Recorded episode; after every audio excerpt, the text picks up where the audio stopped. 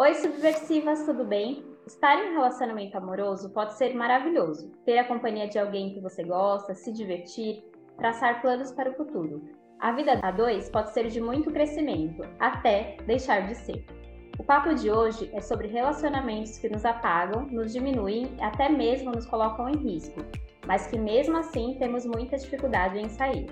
E para trazer toda a profundidade que o assunto relacionamentos abusivos merece, hoje vamos receber a Carla Piana, que é advogada e educadora especialista em direito das mulheres. Eu sou a Camila Napolitano. Eu sou a Janaína Marim e esse é o podcast Subversivas. Olá, gente, sejam bem-vindos a mais um episódio. Carla, um prazer ter você aqui. Né? Seja muito bem-vinda. É, eu queria que você começasse se apresentando, falando um pouco sobre você, sobre toda a sua experiência com direito das mulheres. Se joga. Eita, a missão. Meninas, obrigada pelo convite. É, não é a primeira vez que eu falo, eu acho, inclusive, com vocês, né, sobre esse tema. Acho que já falamos em outras, uhum. outras ocasiões, né? E eu sempre fico muito honrada quando vocês lembram de mim para a gente conversar sobre enfrentamento à violência. Então, muito obrigada pelo convite, por entender a minha correria e conseguir adaptar os nossos encontros. É, para todas que estão nos ouvindo e todos que estão nos ouvindo, é um prazer estar aqui conversando sobre esse tema com vocês. É, eu sou a Carla, eu sou advogada especialista em direitos das mulheres e direito criminal, e eu atuo diretamente no enfrentamento à violência, sobretudo violência doméstica, já há alguns anos.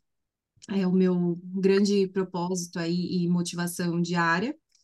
E eu acho muito importante a gente levar esse assunto para outras pessoas e esse assunto não ficar restrito às pessoas que trabalham na área, porque a gente tem uma parte preventiva que é muito importante, que é exatamente o que vocês estão fazendo aqui hoje, que é levar informação, né? Muitas vezes conseguir atingir uma pessoa que está numa situação de violência e não sabe, e também levar informações do que a pessoa pode fazer a respeito. Então, esse, além do trabalho, do meu trabalho na ponta, o trabalho que vocês estão fazendo também é super importante para quem trabalha com enfrentamento à violência. Então, obrigada pelo espaço.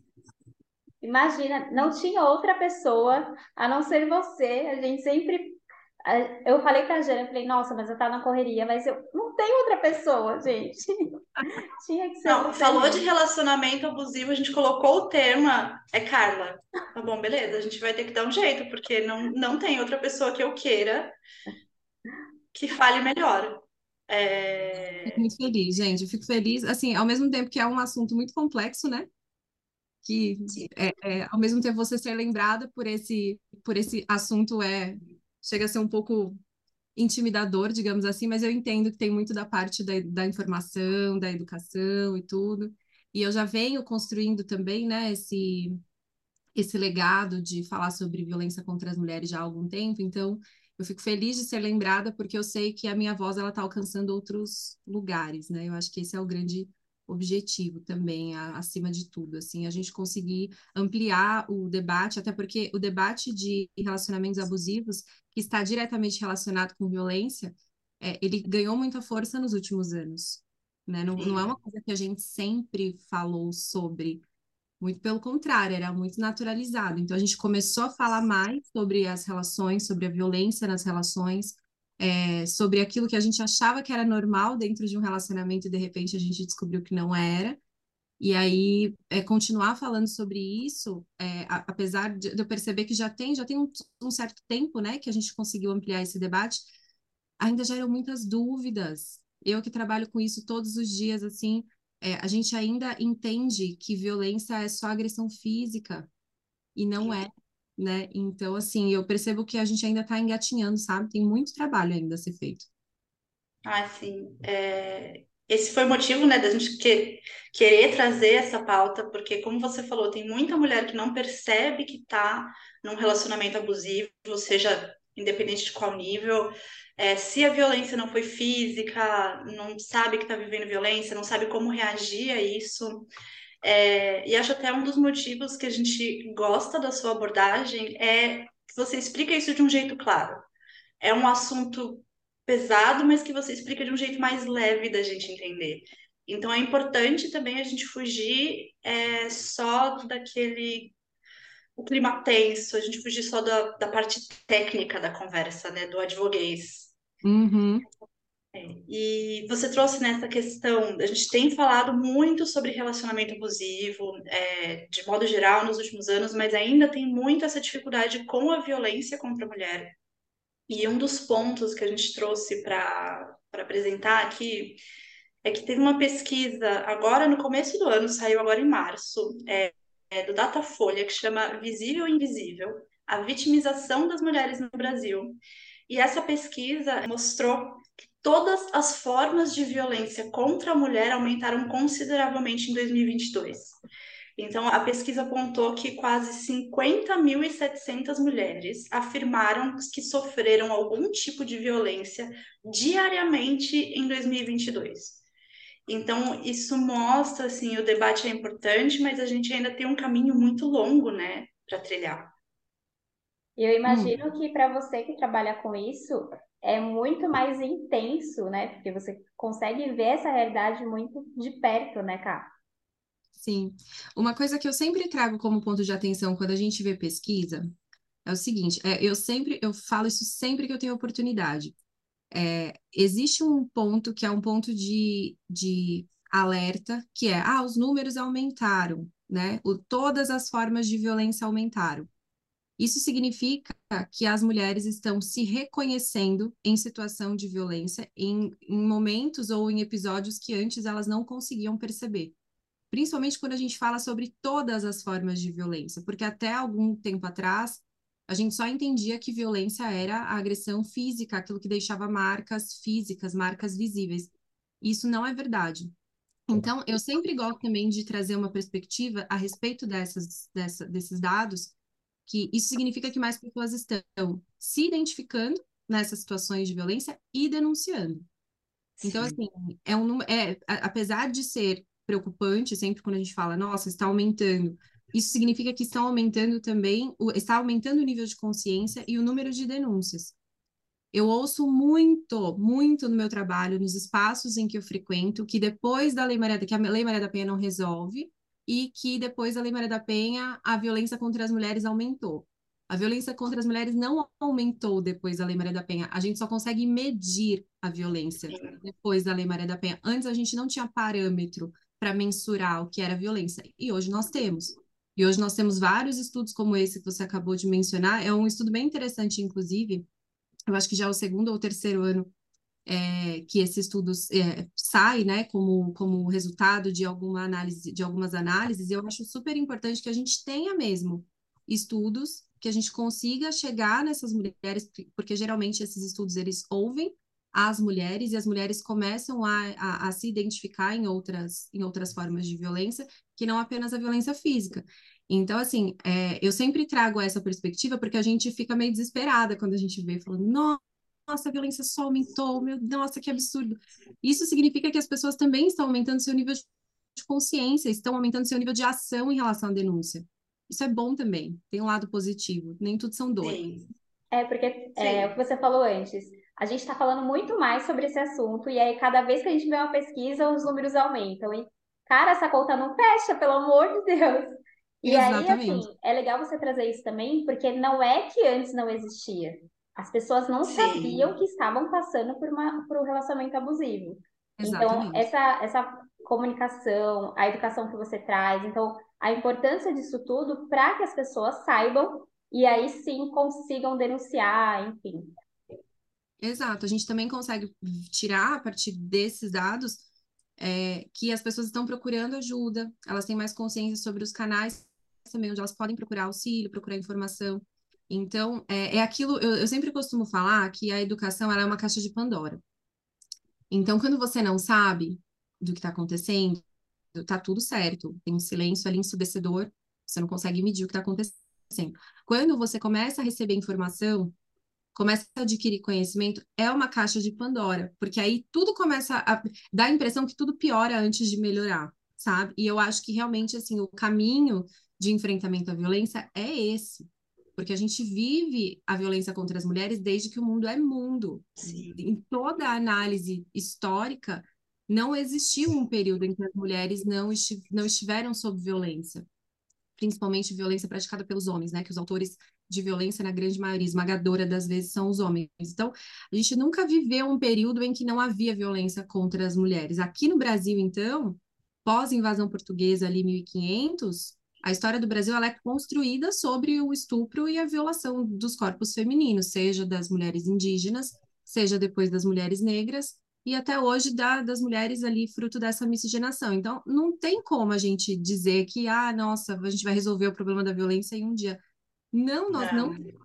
Primeiro vai ser feito esse barulho, esses dados, esses números, né? É a voz das mulheres chegando a outros lugares, alcançando outros lugares, para aí a gente chegar, por exemplo, nas escolas, que é onde a gente precisa chegar se a gente quiser mudar aí a médio e longo prazo, a partir de educação, a partir de interesse dos homens em comprar essa briga, de realmente isso está errado, a gente precisa fazer alguma coisa, né? Inclusive cutucar o amiguinho quando ele estiver sendo machista, quando ele estiver fazendo um comentário misógino e tudo. Então, percebam que são muitas frentes, né? Sim. Não adianta. A questão da violência, ela é feita, ela vai muito além de simplesmente eu estou numa situação de violência, eu vou denunciar e pronto, está resolvido o problema. Não, tem muitas outras camadas ali que a gente também tem que acabar se infiltrar, tem que se infiltrar, né? Então, assim, por isso que é complexo, né, Jana? Como vocês falaram no início, essa é, é um assunto que a gente, ele é complexo. Por mais que a gente queira tratar assim de uma forma mais leve, é é complexo, é complexo. É, e pegando, vamos pegar assim, começar a falar de, dos relacionamentos amorosos propriamente dito, né? A gente sabe que nenhum relacionamento abusivo começa abusivo com aquele abuso escancarado. O cara uhum. não vai chegar logo no primeiro date e te bater, te humilhar, enfim, né? Esse tipo uhum. de coisa. É um, uma coisa que vai escalando com o tempo, às vezes menos, às vezes mais. É... Mas aí, eu vou falar Carla e Camila, porque se eu falar K, né? Enfim, vai, vai confundir. Mas aí, né, Carla? É... Você acha que em todos os relacionamentos abusivos tem alguns daqueles sinais vermelhos com o cara que a gente consegue perceber? Porque tem alguns assim que são bem padrão, né? Então, para uhum. mim, por exemplo, chamou a ex de louca, eu já fiquei com o pé atrás. Uhum. Esse é um dos grandes, assim, faz piadinha machista, se ainda dependendo releva, mas chamou ex de louca, falou, ah, já deu ruim, não, não vai. Uhum a gente sabe que existem esses sinais de alerta, né? Você acha que todo cara que vai acabar construindo um, relação, um relacionamento abusivo dá uhum. alguns sinais desse tipo no começo? Eu acho que é possível de pegar, é, assim como não também, né? Então, assim, eu acho que não, não, o que a gente tem hoje, falando em, a nível de estudo, tá? É importante também pontuar isso aqui, eu falo enquanto pesquisadora, e não enquanto não é a minha opinião pessoal, assim, que o que a Carla acha. Carla não importa o que a Carla acha, né? O que importa é o que dizem os dados, os estudos. Então, assim, o que a gente tem hoje, enquanto estudo, é, é o ciclo de violência que vocês já devem ter é, ouvido falar em algum momento. Então, o ciclo de violência que ele se aplica também nos relacionamentos abusivos. Por quê? Porque o relacionamento abusivo ele nada mais é do que uma situação de violência doméstica. Isso a gente precisa também trazer porque não é, ah, eu vivo um relacionamento tóxico. Provavelmente tem um quê de violência doméstica no seu relacionamento tóxico. Então não tem como falar de uma coisa dissociada da outra. A gente não trata isso, é, eu percebo, né, que a mídia ainda não trata como se fosse a mesma coisa, porque dá a impressão que falar sobre violência doméstica é uma coisa muito, ó, oh, agressiva, extrema. E não é. Não é. Não necessariamente, né? Não necessariamente. Então, assim, é, eu acho que os, uh, os relacionamentos abusivos, eles trazem algumas, alguns aspectos que podem se transformar de fato numa violência ao longo do tempo. Por que que isso acontece? Porque se a gente for parar para pensar, o que que é a violência? A violência contra a mulher. A violência contra a mulher, ela tem origem sobretudo no momento em que a mulher tenta romper com um ciclo de inferiorização, de subordinação. Então, por exemplo, se você se relaciona com o homem, você faz tudo o que ele quer, falando com o homem, sobretudo porque a gente sabe que a maioria dos relacionamentos abusivos, das agressões acontecem a partir de autores homens, né?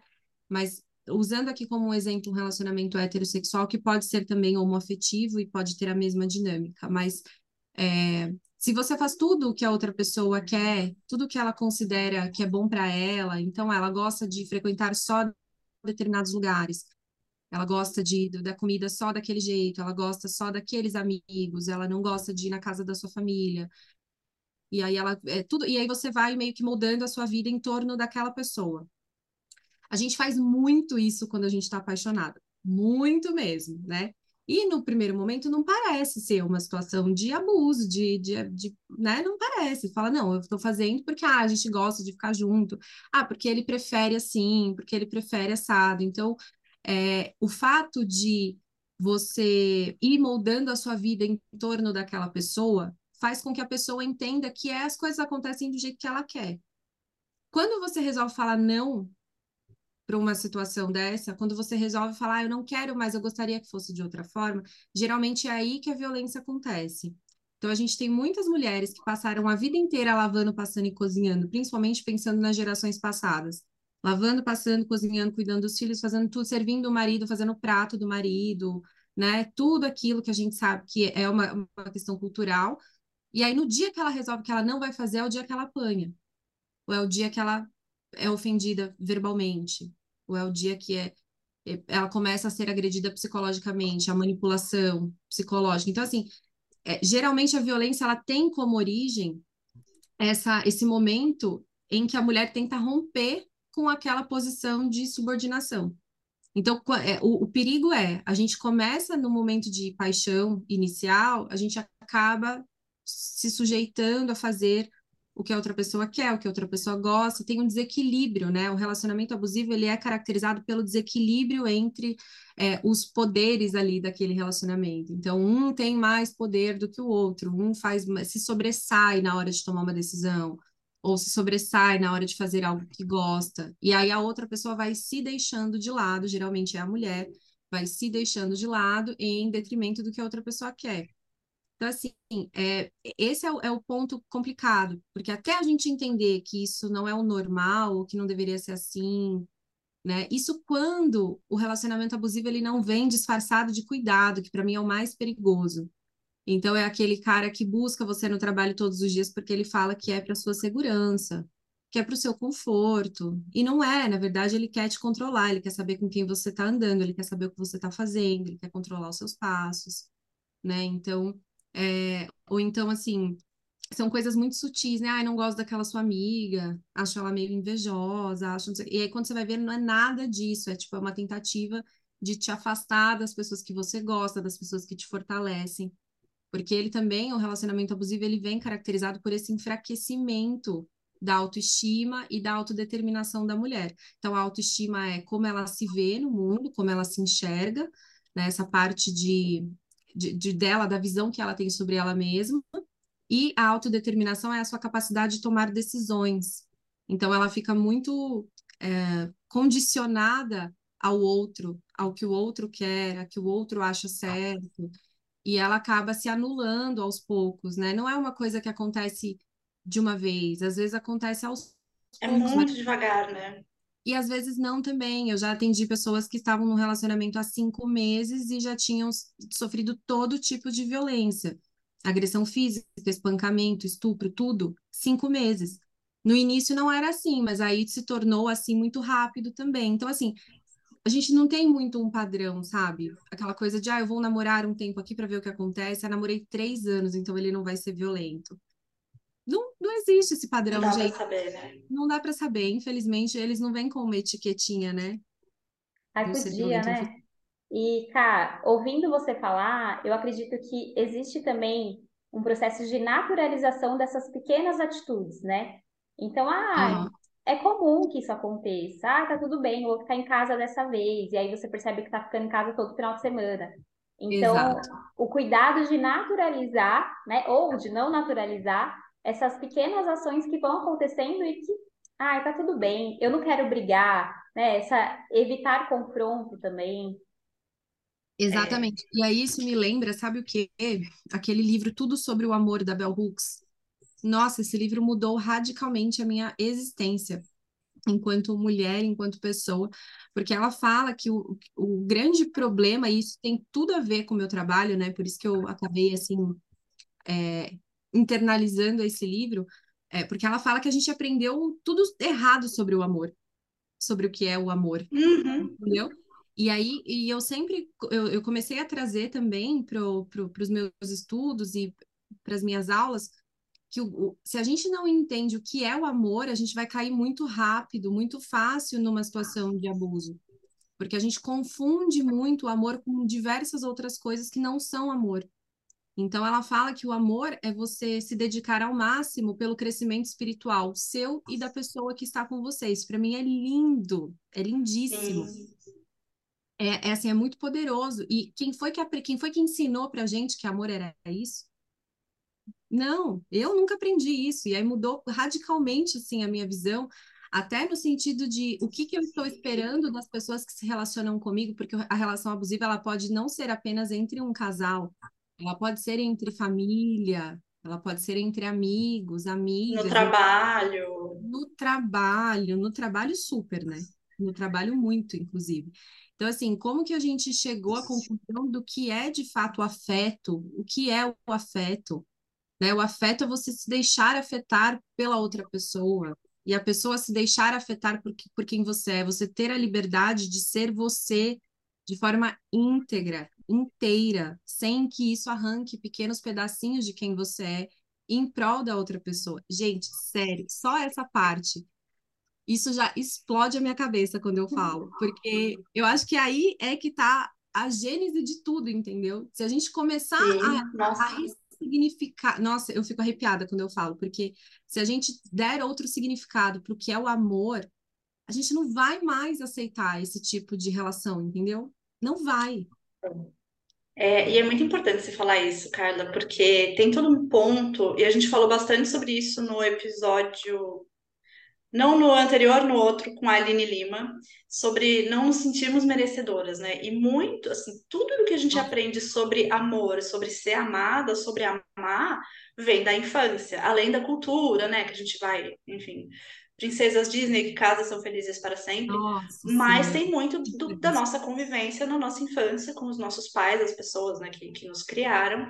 Uhum. É, e se a gente tem Uhum, uma relação minimamente abusiva com os nossos pais, em que a gente não aprende a ter autoconfiança, a gente está sempre num lar instável, relativamente instável, não tem afeto, a mãe, sei lá, grita, o pai é ausente é essa relação que a gente tende a construir quando a gente é adulto.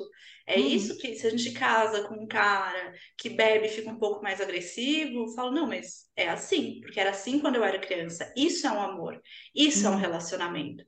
Então, enquanto a gente não conseguir olhar para isso de tudo quando a gente era criança, da relação, de, é, desromantizar a relação dos nossos pais, porque a gente, uhum. mesmo que parecesse boa, a gente não sabia como é que é e rever como que a gente aprendeu a amar e principalmente como que a gente aprendeu a ser amada, né? O que uhum. que a uhum. gente aceita, o que que a gente está disposta a aceitar para ter esse sentimento de que eu sou amada, eu sou desejada, eu pertenço, né? Isso é uhum. é muito complexo. Exato. E, é mais e aí, com... nós, né? Começa em nós mesmas, né, Cá? E é mais complicado ainda, porque não é uma coisa minha, não é uma coisa da Jana, não é uma coisa da Carla a sociedade pensa isso sobre o amor. É. Então, se você vai falar, uhum. ah, Jana, eu tô passando por isso, isso, ah, normal, né? Então, é mais difícil ainda quando todo mundo, né, todo mundo, em sua maioria, participa, uhum. né, dessa, dessa mesma educação que é o amor romântico, né? Que você precisa sofrer para passar por, né? Para ser Sim. feliz. Gente, não precisa, pelo amor de Deus. Gente, não precisa. Não, não, não não precisa mesmo. Mas é, é exatamente isso, assim, é, vocês percebem como ah, a relação abusiva, violência doméstica, gente, é, é, vem de todos esses lugares, é por isso que a gente fala que são violências estruturais, né? O que, que a gente está querendo dizer quando a gente fala que violência contra a mulher é estrutural, o racismo é estrutural? É porque realmente está na, na, na base da sociedade. A gente, tudo aquilo que a gente constrói é a partir desse lugar a partir dessa, desses conceitos né, que a gente tem sobre o que é o amor. Então, o amor, até um tempo atrás, o que, que eu tinha como referência? Era minha mãe servindo a todos em casa e o meu pai sustentando a família e aquilo era suficiente porque ele já fez o papel dele, ele não precisa dar afeto nem atenção para ninguém porque ele já fez o papel dele, que é levar o sustento para casa. E porque homem é assim mesmo, homem não chora, homem não fala sobre os próprios sentimentos, isso é coisa de mulher, entendeu? Então, aceita que é assim mesmo. Aí você sai desse lugar e vai se relacionar com um homem, né? E aí você se relaciona com um homem que foi criado do mesmo jeito e que o papel dele é aquele o seu é aquele outro e você perpetua isso assim, indefinidamente. Então, é, para a gente pensar, por isso que eu falo, não adianta a gente atuar na parte repressiva. Então, eu atuo muito na parte repressiva, que é quando a violência já aconteceu, quais são as providências que a gente vai tomar para colocar aquela mulher a salvo. Essa é a parte repressiva. E que geralmente já está no nível, né, assim, muito mais grave. Aqui a gente tem estudos, por exemplo, que indicam que as mulheres levam até nove anos para denunciar a primeira agressão. Nove anos. Então, assim, né? Imaginem isso na, na prática, coloca isso na sua vida, nove anos da sua vida, para ter coragem de denunciar a primeira vez, e depois disso elas ainda permanecem mais não sei quanto tempo, até de fato conseguir romper o relacionamento. Por quê? Porque se você, a gente for falar sobre relações amorosas, você não está esperando levar um soco na cara da pessoa que é o pai dos seus filhos com quem você escolheu formar uma família. Então, é claro que você também demora muito tempo para internalizar, mastigar isso e entender que você precisa se separar daquela pessoa, que não, ela não vai mudar por você. Não, não foi um episódio isolado, aquilo vai acontecer de novo, né? A gente entra no ciclo de violência. Então, ah, ele se desculpou, não vai acontecer mais. Vai acontecer de novo, vai acontecer. Todos os estudos demonstram que vai acontecer de novo, é só uma questão de tempo. E aí pode não acontecer do mesmo jeito, mas vai acontecer de novo, né? Tanto que agora a gente já tem até um, um como se fosse uma evolução do ciclo de violência, que é a espiral da violência. Foi até tema do Enem do ano passado, é, que aí é, é de fato é o desenho de uma espiral que vai afunilando. Por quê? Porque as violências elas vão ficando cada vez mais recorrentes e cada vez mais graves. Então não é mais o ciclo que acontece sempre da mesma forma, com a mesma gravidade, não. Ele vai acontecendo cada vez num tempo menor, menor, menor, entre o período de reconciliação e o período de explosão da nova agressão, e essas agressões elas vão ficando cada vez mais graves. Então, assim, é, são, é, é isso, né? A gente vai estudando, vai desenvolvendo novas pesquisas, vai analisando os casos mesmo, e a gente percebe quanto é difícil para a pessoa, para a própria mulher entender que ela está numa situação de violência que ela precisa sair dali, senão ela vai morrer, sabe? É, aquela, é, é meio drástico falar, mas é isso. De uma forma ou de outra. Se ela, se não for por feminicídio, vai ser porque a saúde dela vai para o saco, ela vai entrar numa depressão profunda, porque é, não tem outro caminho. É isso que acontece com as mulheres em violência, gente. Não, não tem outro caminho, não tem outra. Ou ela sai daquilo, ou ela vai definhar, ou vai morrer na mão do agressor. É isso, são os, os destinos assim que a gente tem a nível de estudo, sabe? Então, assim, é, é muito complicado porque a gente precisaria olhar para essas outras questões familiares, sabe? Nosso, o que, que a gente entende enquanto amor, é, a, a nossa própria percepção do quanto nós merecemos ser amadas. Do, do nosso quanto... valor próprio, né? do nosso valor próprio, do quanto a gente se culpa quando o agressor perde a linha e comete uma agressão, então, enquanto a gente acha que a culpa é nossa, eles falam que a culpa, que a culpa é nossa, que se a gente não tivesse provocado ou falado isso ou aquilo, ele não teria agido daquela forma, então a culpa é toda sua, você que é louca. Entendeu? Então, assim, é, é, é são, são muitas camadas ali para a gente ir tirando, sabe?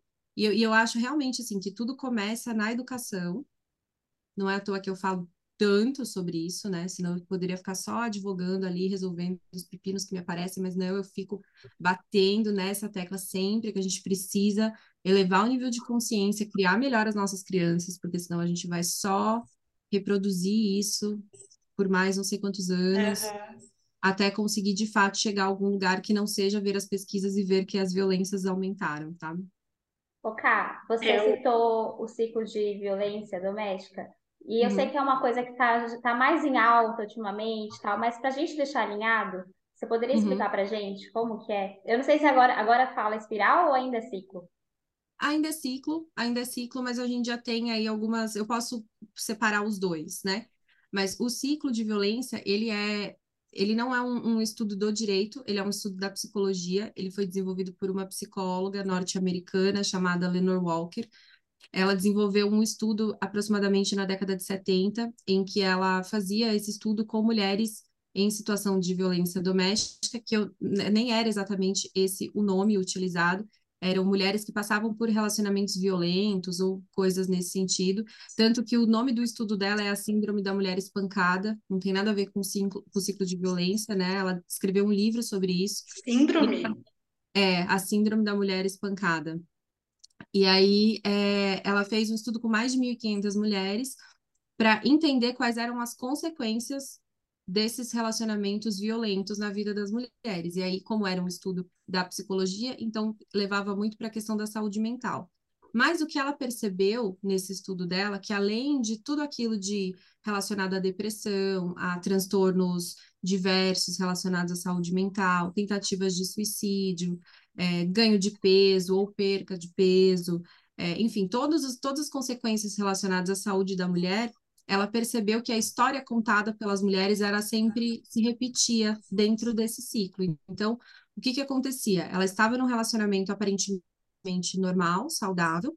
É, ela e o agressor passavam por um período ali de tensão, que é o que a gente chama a primeira fase, seria a primeira fase do ciclo, essa fase de tensão, aumento da tensão, em que aquelas discussões começam a acontecer com mais frequência, até que chegue no momento da explosão, que seria a, a segunda fase do ciclo, e a explosão é quando a agressão propriamente dita acontece.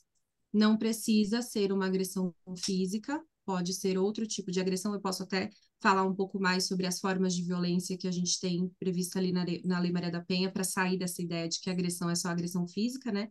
Não sim, é. Sim.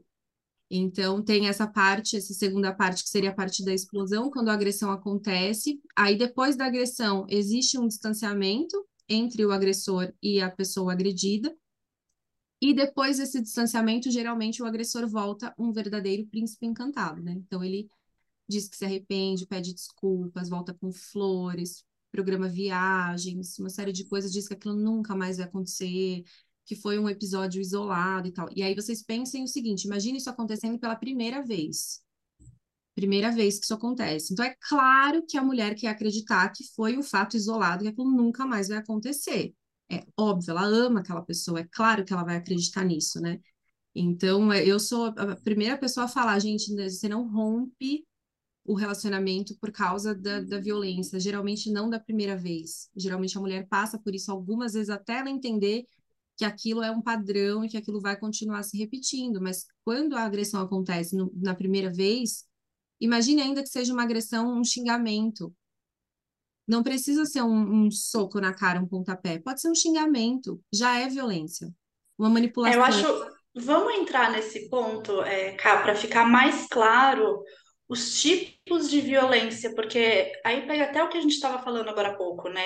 Uhum. É, às vezes a violência ela é tão sutil que a gente demora tempo até demais para perceber que eu me senti incomodada com aquilo e eu tinha razão, porque aquilo foi uma violência. Uhum. Então, acho que é bom a gente destrinchar esses, As esses formas tipos, de né? violência, né? Isso. É. A gente tem, assim, é, primeiro é importante a gente dizer que essas formas de violência, elas estão previstas na Lei Maria da Penha, não existe crime de violência doméstica, essa é uma confusão muito comum também. A gente não tem o crime de violência doméstica. O que a gente tem previsto na legislação são formas de violência. Então, a Lei Maria da Penha é uma lei diferentona, ela é toda diferentona, ela traz várias, ela é multidisciplinar, então ela traz várias medidas ali de disciplinas diferentes, inclusive áreas do conhecimento diferentes, né? E uma das coisas que ela trouxe, assim, como inovação, é a gente não tem o crime de violência doméstica, o que a gente tem são formas de violência, e que a violência doméstica, ela nem sempre é um crime. Então, assim, a gente tem uma. Tem, tem, é, fica mais fácil de entender quando a gente compreende quais são as formas de violência que ela prevê. Então, por exemplo, ela prevê cinco formas de violência. A primeira é a violência física, que é aquela mais fácil de se identificar, porque envolve de fato agressão física. Então, pode ser um empurrão, um enforcamento, espancamento, soco, chutes, tapas, puxão de cabelo. Então, tudo que envolve a agressão física propriamente dito, deixando marcas ou não. Não é sobre a marca, é sobre a forma como a violência acontece. Então, essa é a mais fácil de identificar, né? Todo mundo sabe o que é levar um tapa, então, quanto a isso, não há dúvidas, né? A outra forma de violência, segunda, que é importante a gente mencionar, que geralmente é a mais é a que mais acontece, a que mais acontece, eu acho que todas já já passaram pela violência psicológica. Todo mundo já passou em algum momento, mas a gente é mais difícil de identificar. A violência psicológica pela lei, aqui eu vou usar só como base a lei mesmo para ficar o recorte né, mais, mais ajustado. É, ela diz o seguinte, que a violência psicológica é tudo aquilo que vai causar algum tipo de sofrimento psicológico à mulher. Mas como que ela define isso? Aquilo que fere a autoestima da mulher ou a autodeterminação da mulher, que foi até o que eu comentei no início. Então, tudo aquilo que fere a autoestima, então falar da aparência da mulher, do cabelo da mulher, que ela é muito gorda, que ela é muito magra, que a vizinha malha mais do que ela, ela devia fazer o mesmo é, que ela era mais bonita quando começaram a namorar, e que ela se largou depois que nasceu o filho, e todas essas coisas que são relacionadas ao ferem diretamente a autoestima da mulher. Isso e aí é... entra também um comentário, né, muito comum, que é quando a gente questiona alguma coisa, tipo, olha, por que, que você fez isso? Por que, que você fez desse jeito? Eu não gostei. E a resposta vem, não, mas você tá maluca? Não, mas não foi nada isso que aconteceu. Que vai uhum. fazendo a gente questionar a nossa própria, entre aspas, né, sanidade. Mas será que eu sei mesmo o que eu tô falando? Isso também é violência psicológica, né? O famoso gaslighting, né? Exatamente. Uhum. Faz você duvidar daquilo que você tinha certeza que você estava certo. Falou, eu tinha certeza do que eu estava falando. E ele me confundiu e fez eu questionar minha própria sanidade. Então, isso também é, violência psicológica, né? E aí tem a parte da autodeterminação, que é a capacidade da mulher de tomar decisões. Então, ela fica dependente e, as, e muitas vezes ele constrói um, um cenário em que a mulher fica dependente dele para tomar qualquer decisão. Então, se ela vai mudar de trabalho, sabe? Ah, eu quero mudar de trabalho, mas aí ele não concorda. E aí cria um cenário de que ele sabe o que é bom para ela, de que ele sabe, sabe que ele está falando para o bem dela, e muitas vezes não é nada disso, assim, é só para que ele se mantenha no controle. Né? Então, essa manipulação também com relação à capacidade da mulher de tomar decisões. Isso também é violência psicológica, né? Uh, é isso, a mulher, ela questiona a própria saúde mental, não faz, muitas vezes não faz, para ela não faz sentido, ela achava que era uma coisa, de repente ela já se vê confusa ali na situação, ela não consegue mais nem ter certeza se, sobre o que ela estava falando, essa manipulação que, é, que a gente tem, tem nome hoje em dia, né? Que é o, é o gaslighting, que é quando a gente duvida da nossa própria sanidade mental, do que a gente estava pensando, falando, raciocinando ali, e de repente você se coloca em dúvidas. Então, isso seria violência psicológica. A gente tem a violência moral, que a violência moral, ela basicamente é, consiste na prática de três crimes que nós temos no Código Penal, que é o crime de calúnia, difamação e injúria, que provavelmente todo mundo já ouviu falar, mas ninguém sabe muito bem o que é cada coisa. Então, o crime de calúnia, ele é quando você atribui uma prática criminosa a uma pessoa, sabendo que ela não praticou aquele crime, você faz isso para ferir a reputação dela. Por exemplo, dizer que a Camila trafica drogas. Então, tráfico de drogas é uma prática criminosa, eu estou atribuindo a Camila para acabar com a reputação dela. Isso é calúnia. Né? Então, sempre é a atribuição de uma prática criminosa. A difamação, ela não é a atribuição de uma, uma prática criminosa, mas é algo que fira a reputação. Então, por exemplo, dizer que eu me prostituo para ganhar dinheiro. Prostituição não é crime, mas fere a reputação, né? Então, esse é esse é o exemplo de, de difamação. E a injúria são aqueles xingamentos que a gente já conhece, puta, vagabunda, interesseira, puta, vagabunda, interesseira, enfim, outras coisas mais, puxando o, o, o a música, né? É, enfim, vadia, qualquer outro xingamento é a, a, o crime de, de injúria. Então, são a prática desses três crimes é violência moral, segundo a Lei Maria da Penha. Aí a gente tem a violência sexual, que geralmente quando a gente pensa em violência sexual, a gente pensa no quê? Quando estupro apenas. Estupro. Não é, não é só estupro, né? A violência sexual, ela envolve muitas outras coisas, como, é tudo aquilo que afeta os direitos sexuais e reprodutivos da mulher. Então, por exemplo, é, além do estupro, uh, impedi-la de usar contraceptivo. o homem se recusar a usar preservativo. Isso é violência sexual. Tirar o preservativo no meio do ato. Sim. Exatamente.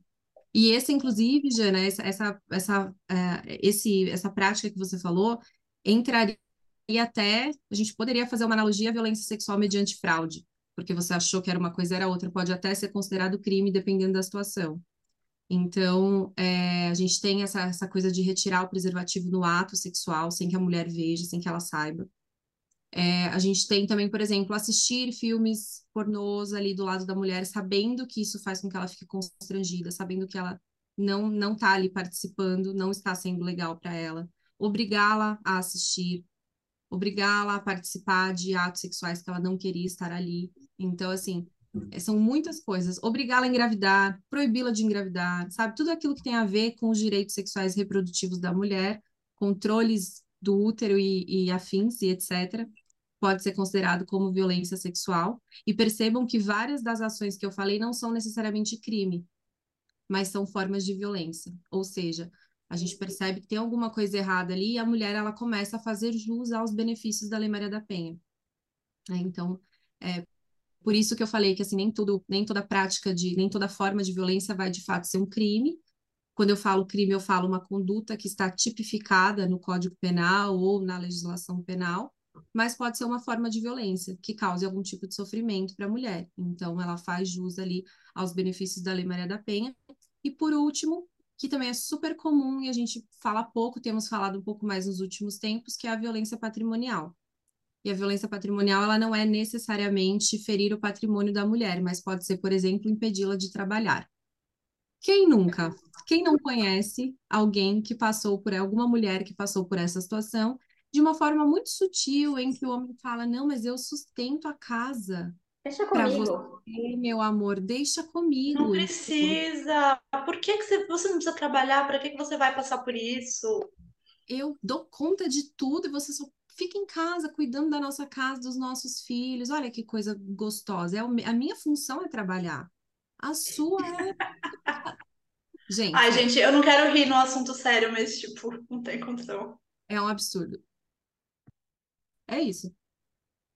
E aí outras coisas também podem se enquadrar como violência patrimonial, como por exemplo, quando ele quebra aquele batonzinho vermelho que você adora e ele não gosta que você use porque fala que você fica parecendo uma puta. Aí além de ter a outra, né, a violência moral ali, a violência psicológica é também violência patrimonial, rasga a saia que você gosta porque não quer que você use, esconde os seus documentos, esconde a chave do carro para você não sair de casa. Então, isso tudo, tudo que tem a ver com patrimônio, destrói os seus livros de estudo, sabe? Esconde, enfim, dá fim nas suas coisas, na, sua propriedade, digamos assim. É, ou te impede de construir patrimônio também, como a questão do trabalho, é considerada violência patrimonial. Então, assim, percebam que é bem amplo, né? E a questão da violência sexual, eu acho importante a gente falar que muitas vezes, como a gente falou antes, né? Como está muito enraizado, Muitas vezes, a mulher que casa, ela acha que ela é obrigada a fazer sexo com o cara. Uhum. Na verdade, nem é que casa, é que namora também. Uhum. Então, não é isso. Mas eu acho que no casamento isso é mais é. complexo, né? É. E, é, aí, e aí você tem essa crença de que você precisa. Eu não quero, mas eu preciso, porque faz parte do casamento. Uhum. É. Então, isso entraria também, né, Cá? Entraria e entraria ainda na, na parte de estupro marital, né? Que é o que a gente chama de estupro marital, que é quando a mulher não quer e ela fala que não quer e o marido sobe em cima e fala: Você quer sim. Mas ela já falou que ela não queria. E isso é estupro, inclusive. Né? Então, assim, é importante a gente entender, de novo, a gente volta lá na gênese da coisa, que é o que é amor, né, minha gente? O que, que é Sim. se relacionar com alguém de forma saudável? Então, assim, é... mas isso é muito comum, infelizmente, a gente ainda tem essas crenças sociais crenças sociais de que a mulher ela é obrigada a servir, a mulher ela nasceu para servir o outro. Isso, inclusive, sexualmente. Então, assim, se você casou comigo, é sua obrigação me satisfazer sexualmente sempre, sempre que eu quiser. E se você não fizer isso, eu vou arrumar outra na rua. Ainda tem, né, a violência psicológica ali envolvida. E muitas mulheres se sentem assim quando descobrem que são traídas. Que ela deixou faltar alguma coisa, o que foi por culpa dela, né? Então, assim, a, a questão do, do sexo, ele faz parte, sim, do relacionamento, contanto que esteja legal e confortável para todos os envolvidos. Porque, e não existe essa coisa de necessidade do homem, testosterona, não sei o que, gente, isso é outra, nossa senhora, isso dá para outro podcast, inclusive, né? Que essa história de que, ah, não, que o homem tem necessidade, que a mulher não tem tanta necessidade quanto o homem. É, tem que ter sido um homem mesmo para criar esse, esse, essa teoria, né? Eu você nem tá é no corpo feminino para saber das minhas necessidades, amigão. De onde você tirou é? isso? Tem necessidade aqui? Você tá bem louco, né? Então, enfim, é, é, e aí também faz parte a gente ir desconstruindo essas coisas de que ah, a mulher dirige pior do que o homem, sendo que mulher se envolve em 90% menos acidentes do que os homens no trânsito, sabe? Ah, porque mulher Sim. não, porque homem aí quer justificar a safadeza dele, dizendo nos hormônios da mulher, o que a é mulher... o instinto. É o instinto animalesco, ai, não se controla. Yes. Ai, ai, nossa, eu não tenho... Dá nossa, até tenho... o piripaque. Não teve evolução, né? Parece que o, o, a teoria da evolução não se aplica com os bonitos. Mas acho que você trouxe um. rindo da cá. Ai, É isso. É, acho que tem um, um, ponto aí, né, que você falou. Tem muitas, é, muitos pontos da nossa cultura, da nossa sociedade, que vão fazendo a gente acreditar que é assim que funciona, que vai indo desde que a gente é criança, né? Que relacionamento é assim mesmo, que homem é assim mesmo, que esse é o amor que eu mereço. É, enfim, tudo isso, né? E é muito uhum. importante a gente trazer é, que por mais que estejamos todas suscetíveis a um relacionamento abusivo, não é sempre que o cara dá sinais, né, desde cedo. Uhum. É, os grupos, as pessoas mais vulneráveis, e isso assim, emocionalmente falando, é, financeiramente falando, as mulheres com muita baixa autoestima, pouquíssima autonomia, essas pessoas elas estão mais suscetíveis a entrar e ficar em um relacionamento abusivo, né? Uhum. E a gente traz aqui também, é, e aí acho que você vai poder trazer com mais, né, com mais informações, a questão do recorte de raça, porque mulheres negras que estão nesse grupo mais vulnerável financeiramente também acabam pegando uma, uma propensão maior, né? Mães, mães que mães solo, enfim, tem todo esse contexto, né? Sim, e eu aqui deixo claro que eu não falo enquanto mulher negra, porque eu não sou uma Sim. mulher negra, então, não obviamente, falamos. Eu não tenho propriedade alguma para falar sobre violência contra mulheres negras. De novo, reforço que eu falo a partir de dados, né? Principalmente com relação a esse tema, porque com relação à violência contra as mulheres, eu estou no meu lugar de fala, inclusive enquanto mulher que já vivenciou relacionamentos abusivos, mas com relação às mulheres negras, eu falo a partir de estudos de mulheres negras, né? Desenvolvido por mulheres negras. E o que a gente sabe é que não é diferente quando a gente fala sobre relações abusivas, é que, como diz a Djamila Ribeiro, as mulheres negras ocupam a posição da base da pirâmide social. Então, todas as violências e todos os problemas de desigualdade que nós enfrentamos na sociedade, é sempre a mulher negra o, o, o grupo que vai ser mais afetado por essas violências, né? E aí a gente tem toda uma, falando especificamente sobre a questão da violência, né, da violência dentro do, dos relacionamentos, é, isso já vem também como herança cultural, né? Herança maldita de que as mulheres também, as mulheres negras, sobretudo, estão ali alocadas nesse lugar de servidão, né? E que eram exploradas sexualmente na época da escravidão.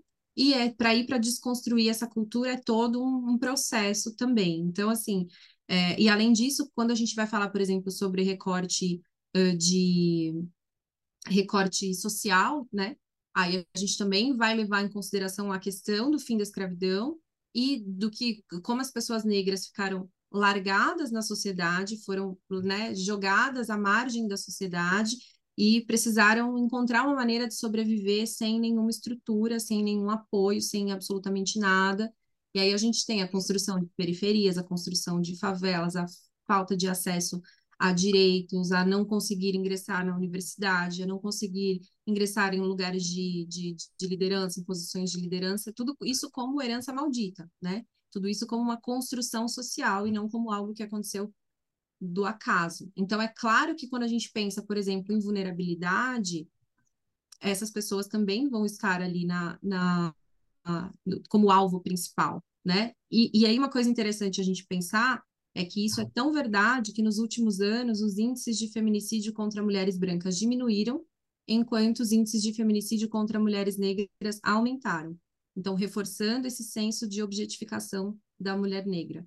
Né? Então, aí eu acho que fica, fica a dica aí para vocês convidarem também mulheres negras para falar sobre violência contra mulheres negras, porque aí sim elas vão conseguir trazer, de fato, enquanto lugar de fala, né, enquanto especialista na área, mas é sempre importante a gente lembrar que quando a gente fala sobre violência contra a mulher, existem grupos dentro do grande grupo mulher que vão ser mais afetadas, né, indistintamente. Então a gente tem as mulheres indígenas, né, originárias, a gente tem as mulheres negras, a gente tem as mulheres com deficiência, que são alvos de violência sexual, assim, com muita frequência. Então, mulheres com pessoas com deficiência, mulheres com deficiência são alvos de violência sexual, tem, tem índices altíssimos nesse sentido.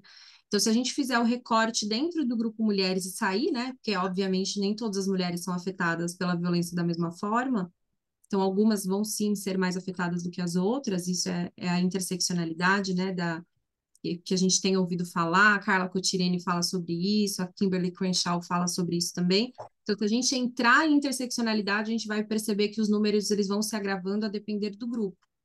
Então, essa questão do feminicídio sempre me chama mu muita atenção. Então, ah, o feminicídio está aumentando. Aumentando para quem? E como que a gente vai trabalhar dentro desses recortes, né, de raça, classe, gênero, que a Angela Davis ali já nos ensinou, né? Então, a gente precisa também é, fazer esses apontamentos e entender mais uma vez que é uma questão que vai para além da violência, que é uma questão já de estrutura, de, né, de, de como a gente está realmente incluindo essas pessoas na sociedade, o que, que a gente está fazendo para garantir a autonomia financeira das mulheres negras, tirar as mulheres desse lugar de trabalho doméstico e colocar na liderança das empresas, autonomia financeira, posições para, inclusive, contratar outras mulheres negras e a gente conseguir reduzir essa situação de miserabilidade. Né? Então, assim, a questão da dependência financeira, ela está muito ligada à violência doméstica, porque a falta de, de dinheiro, a falta de autonomia financeira é um dos principais motivos, depois do medo, que faz com que as mulheres não saiam de relações violentas. Então, para a gente trabalhar a violência doméstica, a gente também precisa trabalhar a autonomia financeira da mulher. Não tem como falar de uma coisa isolada da outra, sabe? Tá tudo ligado. Cal, você começou a falar do porquê as mulheres ficam, né, é, nesse tipo de relação, e aí você trouxe a questão financeira. É, a gente estava conversando aqui nos bastidores e a Jana falou uma frase que ela fica louca, que é quando as pessoas falam que mulher gosta de apanhar, por isso que elas uhum. saem da relação. Quais uhum. outros motivos que fazem as mulheres ficarem, né? Quais as dificuldades que elas têm de ficar nesse tipo de relação? Ou de sair desse tipo de relação? Aí, né? É, a gente tem, assim, em estudos, os motivos que mais aparecem são medo, em primeiro lugar, sempre medo, porque é, a ameaça sempre faz parte também dessas relações violentas, né? Quando a gente já está numa situação, por exemplo, que a mulher apanha fisicamente, que ela é espancada ali, ela também sofre ameaças do tipo, se você contar para alguém, eu te mato, ou eu mato os filhos. Então, tem vários tipos de ameaça nesse sentido. O medo é, sempre aparece como a primeiro, o primeiro motivo, né? E é também quem trabalha na área, no meu caso, pelo menos, que eu atendo mulheres em situação de violência, é, muitas vezes elas procuram ajuda, no meu caso especificamente, procuram ajuda sem que ninguém saiba que elas estão procurando ajuda para saber o que elas podem fazer a respeito, mas geralmente elas não estão prontas para tomar nenhuma decisão. Então, eu atualmente eu atendo muitas mulheres que estão no ciclo, elas sabem disso, né? E elas não estão preparadas ainda para sair, porque elas têm muito medo do que pode acontecer, né? Então, o medo ele sempre aparece como o, o, o primeiro motivo. Em segundo, a gente tem a preocupação com os filhos. Então, mulheres que têm filhos, é, tem um pouco também da falta de consciência sobre os direitos delas em uma possibilidade de divórcio, de dissolução de união estável. Elas acham que vão perder a guarda dos filhos se elas decidirem sair de casa, porque a decisão foi delas. Então, assim, a preocupação com os filhos, a preocupação com o sustento dos filhos, porque muitas vezes elas não trabalham, então, né, o sustento vem ali do agressor, e aí entra no terceiro motivo, que seria a falta de autonomia financeira, então a falta de condições financeiras para sair daquele ambiente. E aí tem outros motivos que aparecem também, como falta de rede de apoio. E eu tenho batido muito nisso, por isso que eu falo muito sobre a gente construir redes de apoio ali, redes em que as mulheres se sintam seguras mesmo para falar, para saber quais são as opções delas, é, caso elas resolvam encerrar aquele relacionamento, então o que, que elas podem fazer a respeito disso. A falta de apoio também aparece como um ponto importante, assim.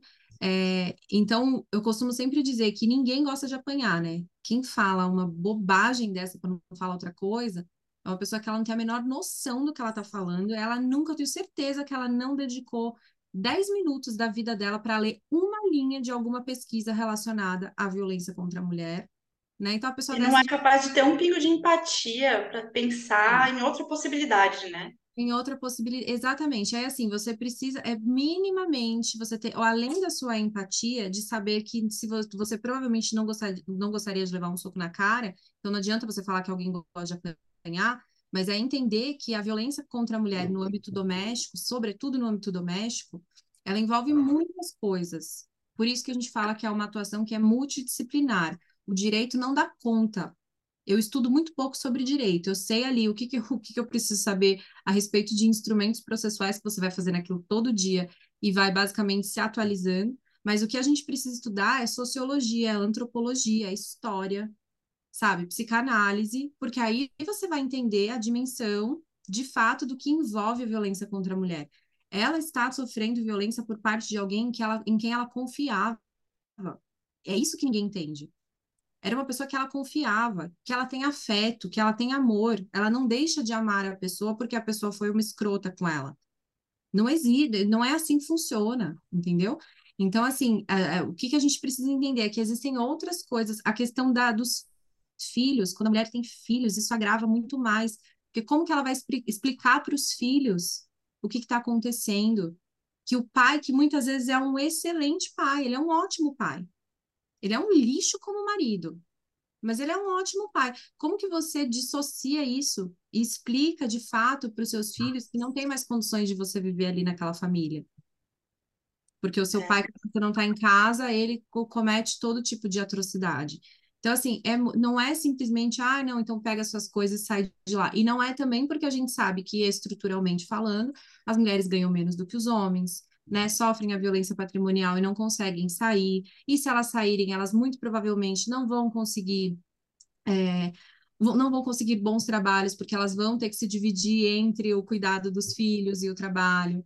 Então, as mulheres são a maioria em trabalhos de meio período para que elas consigam trabalhar e cuidar dos filhos. Aí, o trabalho de meio período paga menos do que um trabalho de período integral. Então, assim, Gente, são muitas coisas, sabe? São, é, eu, assim, Tiana, eu de, de, um tempo pra cá, eu no início, quando eu comecei, Camila sabe disso, porque a Camila me acompanha desde o início.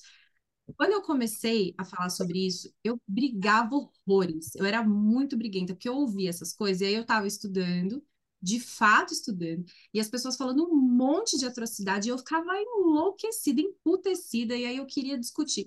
Depois de um tempo, eu fui adquirindo sabedoria. Mais do que conhecimento, foi sabedoria. E eu parei de discutir com pessoas não adianta, falam... não adianta. Não. não, porque assim, é uma pessoa que ela claramente ela não quer saber o que acontece, ela não quer entender, ela quer só... Ela só quer reclamar, falar a visão dela, né, assim.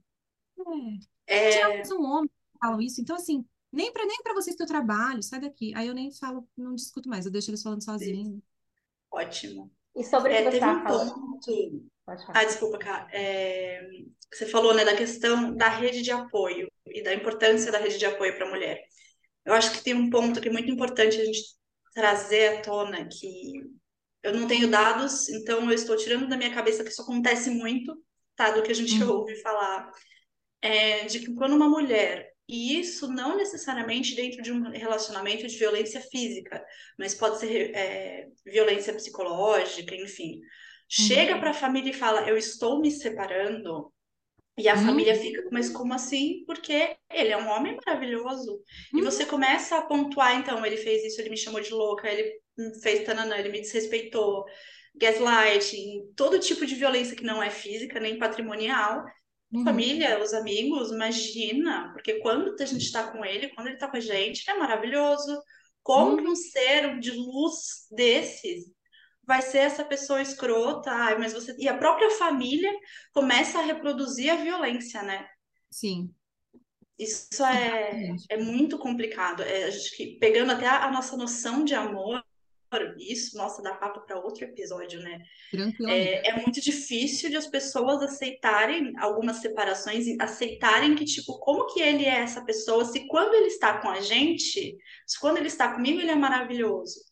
Então, só que quando ele está com você, é um recorte de quê? Quatro horas durante uma semana. Não é a vivência. Uhum. E as pessoas têm muita dificuldade de sair disso, né? De não de entender.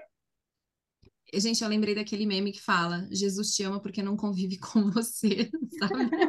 Entende? É isso. Eu sempre lembro desse meme, porque assim, é exatamente. Eu acho que ele resume muito bem o que você falou, Jana. Ó, seguinte. Não, e sabe o que é o pior de tudo? Aí precisa trazer o, o ponto mais importante quando eu falo de rede de apoio, que, gente, rede de apoio nem sempre vai ser a sua família. Até porque muitas vezes você já vem de uma, como você, vocês mencionaram no início, a gente já vem de uma situação de violência desde a infância. É. Né? De violência intrafamiliar, violência doméstica intrafamiliar, porque a violência doméstica ela não é só, como eu falei, não é só entre casais, ela pode ser praticada por outros membros da família também. E às vezes a gente já vem desse cenário de violência e as pessoas não estão preparadas para essa conversa, não é todo mundo que está preparado para essa conversa. Então, quando a gente fala de rede de apoio, claro que a gente pensa assim na família, porque tem uma proximidade, né? Mas eu acho que assim, é, a mulher ela vai entender, ela vai saber quem é a rede de apoio dela. Ela, ela vai saber, sabe? Se, se ela, ela já conhece, muitas vezes ela conhece a família que tem. A gente conhece a família é. que a gente, gente. Não adianta, a gente sabe bem quem é a nossa família. A gente, a gente tem, é, eu sei assim que acontece também, é, e aí a gente precisa lembrar disso. Acontece muito esse distanciamento dentro das relações abusivas, então do distanciamento dos amigos, do distanciamento dos colegas de trabalho e tudo. O próprio agressor manipula para que a mulher fique sem ninguém, porque esse mecanismo dele é muito poderoso. O fato dela não ter ninguém, ela não ter onde pedir socorro, onde pedir ajuda, isso é, é isso é uma realidade dentro das relações abusivas, e é por isso que a gente sempre precisa reforçar para as mulheres que deixar de lado o seu círculo de amigos, a sua família, por causa de um relacionamento, não é uma decisão muito inteligente. Porque o seu emprego, né? O seu emprego, a sua carreira, sabe? Assim, eu acho que existem. Eu, eu super respeito mulheres que decidem não trabalhar e falam: não, eu não quero, eu gosto de cuidar da minha família, do meu marido, dos meus filhos. Eu, eu acho que está tudo bem, contanto que essa decisão seja uma decisão pensada e calculada com relação às consequências que isso pode te trazer no futuro. Tá? No futuro, você pode, daqui 20 anos, o seu marido te largar por outra e você vai estar tá sem profissão, e sem nada, com mal e mal uma parte de uma ameação ali de, de, de bens que vocês construíram nesses 20 anos. E aí? E o que mais? O que, que você vai fazer a partir dali? Você vai começar do zero? Como que vai ser isso? Então, assim, ah, não, é realmente, eu, eu, se isso acontecer, porque às vezes a gente fala, não, mas isso não vai acontecer. Tá, mas e se acontecer? Porque acontece, né? Do, do, um a cada cinco casamentos acabam em divórcio, então pode acontecer. Como, é, como que vai ser? Como que você vai lidar com isso? Então, eu sou super a favor de mulheres que não querem, não, não, não veem é, isso como um, um, objetivo pessoal, né? A questão da carreira e tal. Eu, eu, que sou uma pessoa que sou super, super do trabalho, eu, no começo eu tinha um pouco de dificuldade de entender, de falar, mas gente, mas e aí, como é que vai ser se, né, se tudo der errado? Mas eu ouvi muitas mulheres nesse, né, ao longo desses anos, e eu super respeito, eu acho que faz muito sentido mulheres que deixam de trabalhar para cuidar dos filhos, filhos, sabe, para viver mesmo a maternidade. Eu acho lindo, super respeito, mas eu gosto de trazer a perspectiva racional da coisa. Ok, você toma essa decisão, e aí depois, se acontecer isso ou aquilo, você está preparada para o que vier? Ah, não, eu estou preparada. Então, beleza, foi uma decisão racional. Ela sabe que se der ruim lá na frente, ela vai conseguir se virar, né? Mas a rede de apoio, ela não necessariamente vai ser as pessoas que estão ao seu redor. Às vezes é uma pessoa na internet desconhecida do outro lado do mundo, com quem você troca uma ideia ali no Instagram, vira sua amiga e te ajuda a sair daquilo. Então, assim, às vezes é um serviço, como hoje eu estou advogada de um centro de defesa e convivência da mulher, que tem uma equipe multidisciplinar para atender mulheres em situação de violência. Elas chegam lá, elas não têm mais ninguém. Ninguém. Elas chegam lá e verbalizam que elas não têm amigas, elas não têm amigos, elas não têm família, elas não têm nada, não têm ninguém. E aí elas encontram uma equipe que está ali trabalhando, que faz atividades, né, que faz o atendimento e de, que dá presentes e proporciona ali atividades e elas se sentem em casa e elas percebem que elas têm uma rede de apoio e que elas podem tomar uma outra decisão, uma decisão diferente para a vida delas. Então, assim, é, eu acho que tem um pouco também da gente entender que essa rede ela existe e talvez dê um pouquinho de trabalho para ela encontrar mesmo esse vínculo, mas ele existe. Ele existe. E nem sempre ele vai ser a sua família. Porque é isso, né? Se a sua família também já tem esse comportamento patriarcal ali, de que não aceita o divórcio, de que não aceita o fim do relacionamento, ou de que não, não entende quando a mulher fala que aquela pessoa não está sendo boa para ela. Ah, mas ele é ótimo pra gente, tá? E daí? Mas não é bom para mim, entendeu? Sou eu que tô casada com ele. É bom para você. Casa com ele, então, né? Casa com ele, então. Não é bom para mim, não quero mais. Então, assim, é, é, e eu acho que isso também é uma coisa que é difícil, né? Às, às vezes da gente internalizar. Poxa, a minha família não me apoia. E eu falo isso também com bastante lugar de fala, tive muita, muita dificuldade com isso também, de, de não encontrar o apoio que eu precisava e que eu queria dentro da minha família, mas eu encontrei em outros lugares e consegui o que eu precisava também. Então, é, é a gente abrir um pouco, expandir um pouco a nossa perspectiva sobre rede de apoio. Rede de apoio nem sempre é nossa família, infelizmente. Poderia ser, né? É, Mas é importante quem, mesmo quem não está passando por um relacionamento abusivo, escutar esse episódio, porque pode passar, a gente não está imune a passar, né, por, um, por esse tipo de relacionamento, e também para entender o lado dessa mulher, porque muitas vezes nós, como Uhum. amigas, falamos: olha, presta atenção, só que essa mulher está tão naquela realidade, né, que ela não consegue enxergar, e aí a gente acaba se afastando. Então, eu Uhum. acho que a gente, como amiga, assim, é escutar tudo isso, saber de toda essa informação, para não se afastar, porque entender também que essa mulher está isolada. Então, a rede de apoio dela é o marido. E aí, quando não tem o marido, não tem rede de apoio. Sim, Então, exatamente. eu acho que é importante, assim, a gente pensar, né, quanto amigas também, né, de pessoas que estejam passando por isso, porque, enfim, qualquer pessoa pode conhecer alguém que está passando, né? Uhum, exatamente. E aí, essa parte também da gente sair do lugar de julgador, né? Eu falo, tira a toga. Você não é juiz de, de nada. Tira a toga, sai daí, sai desse lugar de, de querer dizer, ah, não, mas não é possível que ela não vê. É, ela não vê. Ela tá dentro da situação, ela não vê. Aí você vai fazer o quê? Você vai também ocupar esse lugar e reproduzir a violência também, tipo, mais violência do que a pessoa, a pessoa já está sofrendo. Então, assim, é, eu ontem mesmo nós tivemos uma atividade no, no CDCM, e aí é, é, eu estava falando sobre, em algum momento, não sei como que surgiu, mas sobre é, ajudar outras mulheres, né? A gente também, é, nós atuarmos é, enquanto multiplicadoras não só no meu, no meu caso ali, eu que estou enquanto técnica, e aí eu passo para outras 30 mulheres, elas não podem deixar a informação morrer ali. Eu sempre falo isso para elas. Tudo que eu passo para vocês aqui, façam um favor de mandar isso para frente, entendeu? O mínimo que eu espero, vocês mandem essa informação para frente, e elas dão risada e elas trazem outras pessoas, então assim, tipo, elas realmente levam a informação. E aí eu estava falando sobre isso ontem, e uma delas falou assim para mim: é, ah, eu não chamo mais a polícia, não. Aí eu tava falando sobre a importância em a gente, tipo, meter a colher, né? Não deixar, viu uma violência acontecendo, chama a polícia, não deixa isso acontecer, não, não, não finja que não é com você, não finja que não é problema seu. E uma delas respondeu assim para mim, não, mas é, eu não, eu não, eu não chamo mais, porque teve uma vez que eu chamei a polícia e no dia seguinte ela tava lá chamando ele de amor. Aí eu falei, então, meu amor, mas isso não é problema seu. Isso não é problema seu. Entende? Você fez a sua parte. Qual que é a sua obrigação? A sua obrigação é chamar a polícia, quantas vezes forem preciso. Porque o ciclo da violência, ele funciona exatamente assim. Então, é uma parte da teoria que faz com que a gente compreenda como que essas, essas violências dentro da família acontecem, né? Então, não é do dia para a noite, existem sim pessoas que é, não conseguem sair do ciclo com tanta facilidade. Assim, a gente já sabe que as pesquisas dizem que a mulher demora até nove anos para fazer a primeira denúncia. Gente, não é uma coisa que acontece do dia para a noite. Às vezes, então, você vai falar para sua amiga a primeira, a segunda, a terceira vez, ela não vai entender, ela não vai perceber.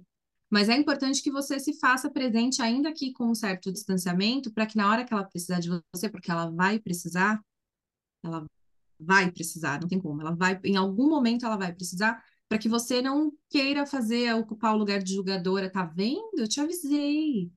E não sei o quê. E não é isso que a pessoa precisa, gente. É, ou ela precisa de outras coisas nesse momento. Depois, quando ela superar, aí você briga, mete o chinelo, fala, tá vendo? Eu falei. Mas naquele momento, naquele primeiro momento, quando ela busca o apoio, ela precisa do acolhimento, porque senão ela não, nunca vai conseguir ter a força que ela precisa para sair dali também, sabe? Então, isso eu acho importante também. A gente fala, ah, mas eu chamei a polícia 10 vezes, pois chame 11, chame 12. É problema. Chame quantas forem necessárias, né? Porque a gente não sabe, a próxima vez que você não chama a polícia, pode ser mais grave. E Exato. aí não tem mais o que fazer. Exatamente. E aí, assim, a gente tem todos outros problemas de que a polícia demora a chegar e não sei o que, não sei o que. Então, sim, temos outros problemas, e aí são problemas que a gente vai resolvendo, cada um à sua medida, né? Cada um com as suas respectivas instituições e tal. Sim, isso é um problema também. É, chamei a polícia dez vezes para a mesma agressão, a polícia demorou três horas para chegar. Já vi casos assim, e aí, quando chegou, foi tarde demais. Então, assim, a gente sabe que existem falhas, que existem muitos problemas. Gente, muitos problemas. O que a gente não pode só é fazer parte do problema. É a gente normalizar e falar, ah, não, gosta de apanhar, é assim mesmo, ah, eu já chamei a polícia, ela não. Enfim, no dia seguinte estava como se nada tivesse acontecido. Isso não é problema nosso. Nosso trabalho, enquanto multiplicadoras, é a gente atuar também fazendo aquilo que é possível, dentro daquilo que é possível o que é possível para que você faça, faça aquilo que for possível. Você não precisa, sabe, salvar o mundo. E isso eu falo, serve para mim, né? Inclusive, esse é, um, esse é um alto lembrete. Você não precisa salvar o mundo, mas faça aquilo que for possível, dia após dia, porque às vezes a gente queria fazer muito mais, né? Mas Sim. não sempre dá. Tem que respeitar a autonomia da mulher. Nossa, isso é bem importante também, ainda bem que eu lembrei de falar isso. Respeite a autonomia das mulheres também, inclusive a decisão dela de sair ou não sair do relacionamento violento. Porque ela já está tendo a sua autonomia minada por aquele relacionamento. De alguma não forma. Precisa de mais, né? Ela não precisa de mais. Então a gente também tem que respeitar a autonomia, o tempo da pessoa de maturar, cada um tem o seu tempo. Então, para mim, hoje seria inadmissível. Um, uma, um, um, um grito a mais para mim já é inadmissível. Mas é porque eu estou num outro nível de consciência. Então, nem todo Já mundo... passou por muitas situações, né? Exatamente. E, inclusive, suportando outras coisas que hoje eu falo, nunca. Eu nunca suportaria isso. E aí é, tem muito desse, do nosso nível de consciência sobre as coisas, o que, que ah, e também sobre a, o, o, os limites, né?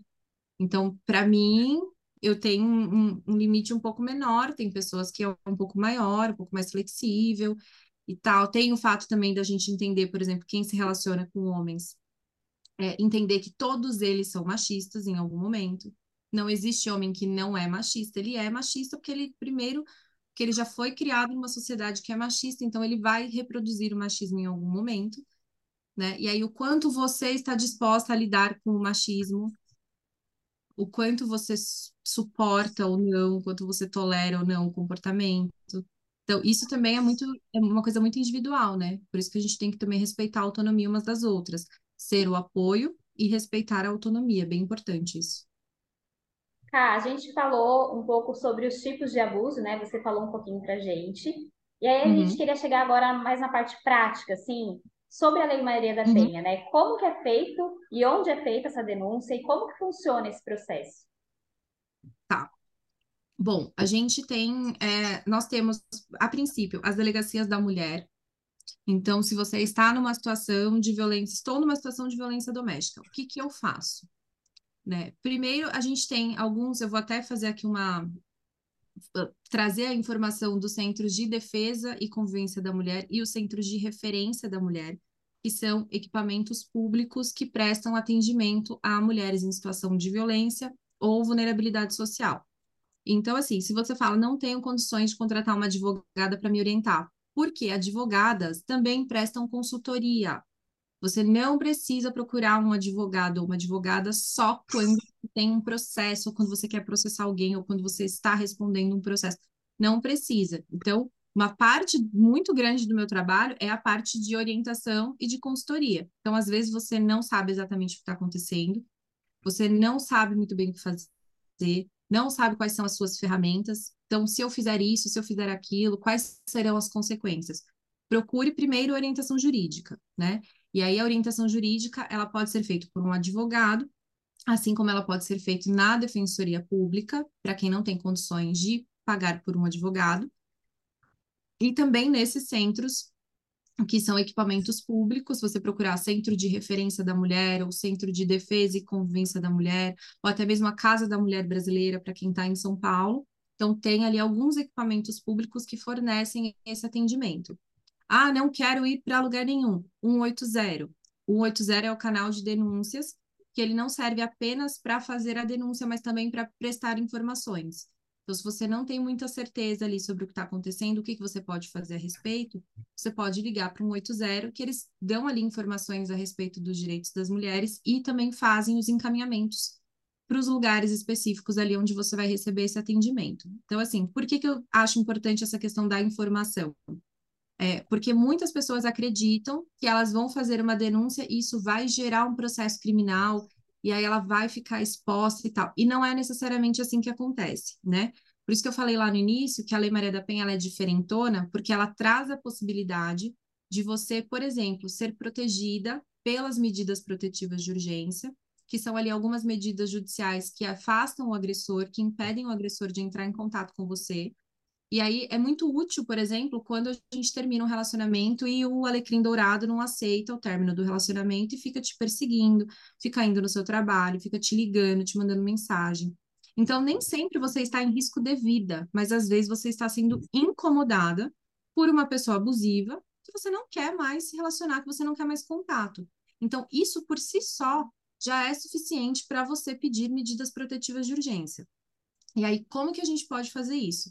Na delegacia, da, através de uma advogada, se for o caso, ou na própria delegacia da mulher, né? Então você vai até a delegacia da mulher, tem vários, só procurar DDM na internet também vocês vão encontrar, tipo, tem várias delegacias em vários lugares, aí você vê qual que é a mais próxima ali para você, né? Mas vai até a delegacia da mulher. É importante ter ali um conjunto de provas que demonstrem essa perseguição ou essa violência psicológica e tal, e isso faz parte também da orientação jurídica, por isso que eu sempre recomendo passar pela orientação jurídica, porque é uma coisa que eu faço muito, é ajudar as mulheres na construção de conjunto probatório. Então, imagine assim, quando você fala sobre uma agressão física que deixou um olho roxo, é mais fácil de você provar. Mas nem sempre a agressão deixa essa marca física.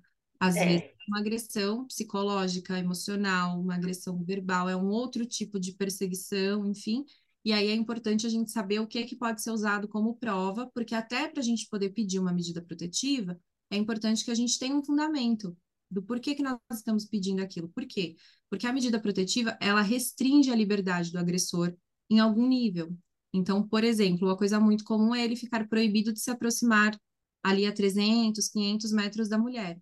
Então, por exemplo, se ela está numa padaria, ele não pode entrar digamos assim. Então, restringe a liberdade dele em algum nível, né?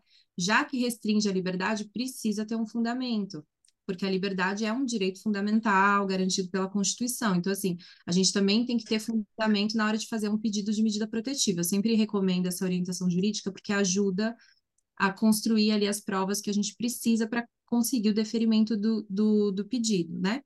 E aí, o que, que acontece? Você pode pedir medidas protetivas sem fazer boletim de ocorrência não precisa lavrar boletim de ocorrência, mas a gente recomenda, né? Recomenda sempre que faça o boletim de ocorrência, é, porque isso ajuda a conseguir a medida protetiva.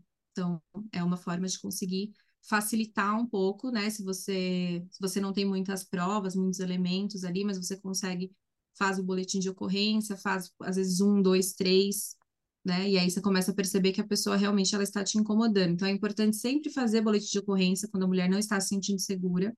Eu sempre recomendo, né? Eu sei que muitas delas não querem fazer porque não querem confusão, enfim, não querem processo criminal e tal. E aí eu preciso dizer que tem muitos crimes relacionados à violência doméstica, não necessariamente a lesão corporal, que é a agressão física, mas, por exemplo, violência psicológica, ameaça, injúria, calúnia, difamação, que são crimes que exigem que a mulher demonstre o interesse dela em processar o agressor, que é o que a gente chama de representação no direito penal. Então, assim, ela pode, ela tem ali seis meses para decidir se ela quer ou não representar contra o agressor. Ou seja, ela pode fazer o boletim de ocorrência hoje para conseguir a medida protetiva dela e não representar. Isso significa que a gente não vai dar sequência num processo criminal.